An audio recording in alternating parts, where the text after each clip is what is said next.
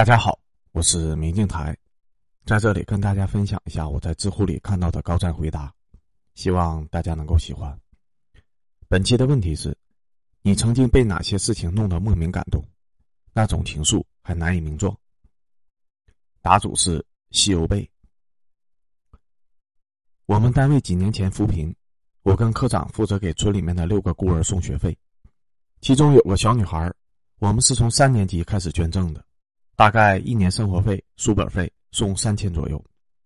他五年级毕业那年，我跟科长带了四千多块钱去的，因为马上要念中学了，村委会说开销比小学大一点。反正村里怎么分配我们不管，我们只管筹钱去送。结果那一年去了才知道，小女孩在池塘玩水淹死了。村委说，那就不能给他家钱了。还有一户家里的条件也很差，给另一家吧。科长说：“那也行，人没了，肯定不能再捐了，不然回去财务那里边也下不了账。”然后要走的时候，科长跟我商量着去他家里看一眼吧。小女孩还有一个爷爷，捐了三年钱，都走到这儿了，看看吧。我说：“行啊。”进门以后才知道，人刚走没有几天，老人还在情绪里面出不来，一个人呆呆的坐在马扎上看着天。里屋的小客厅里面。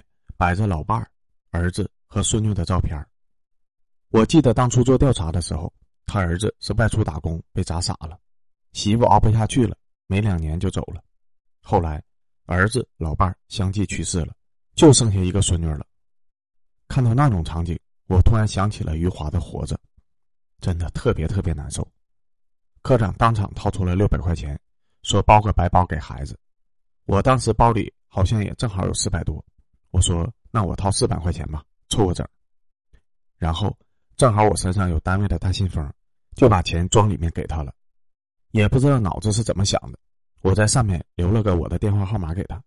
我说：“大叔，以后有啥事儿给我打这个电话，能帮的我一定帮。”就因为这，我被科长骂了一路。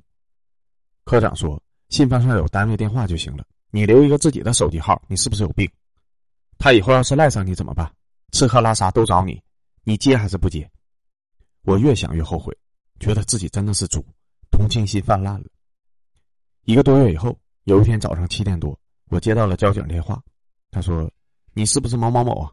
我说：“是啊。”交警说：“你赶紧来一趟市中心医院门口的红绿灯，有个某某村的大爷，他要找你。”我操！我当时我就绷不住了，心里想着：完了完了，这大爷是不是躺在中心医院门口等着我去扶啊？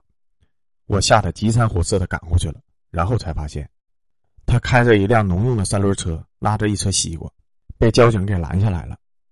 早高峰，农用三轮车不能进市区的主干道。交警问他干什么的，他就掏出信封来交给交警，说要到某某局去找某某某。我当时都懵了，不过好在不是躺在地上的，还是松了一口气。我说：“大爷，你干啥呢？是不是要卖西瓜呀？”他说：“不卖，这是我自己种的。”送给你吃，我一脸的问号。